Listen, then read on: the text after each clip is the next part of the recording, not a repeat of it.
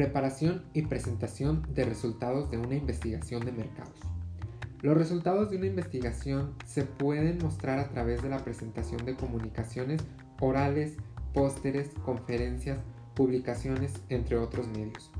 Esta secuencia se puede dividir en elaboración del resumen, construcción del material, gráfico, presentación y defensa de los resultados. Para esto contamos con unas preguntas que son importantes cuando se presentan los resultados de una investigación de mercados, que son qué problemas se estudió y por qué, cómo se estudió, cuáles fueron los hallazgos, qué significan esos resultados, todo esto nos proporciona una estructura adecuada a la presentación.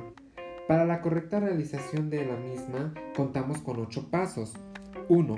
El estilo del informe debe de estar relacionado con las necesidades de los clientes. 2. Debe usarse un lenguaje claro. 3. Los diagramas y tablas deberán titularse cada uno. 4. En gran medida es cuestión de gustos que se complete el texto con diagramas y tablas. 5.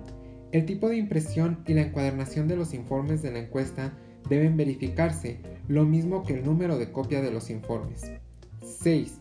Los investigadores deben realizar una presentación formal de lo más importante y debe distribuirse a toda la junta. 7.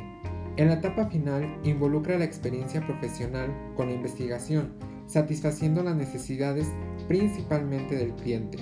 8. Finalmente se debe tener cuidado que los informes presenten resultados dentro de una estructura lógica.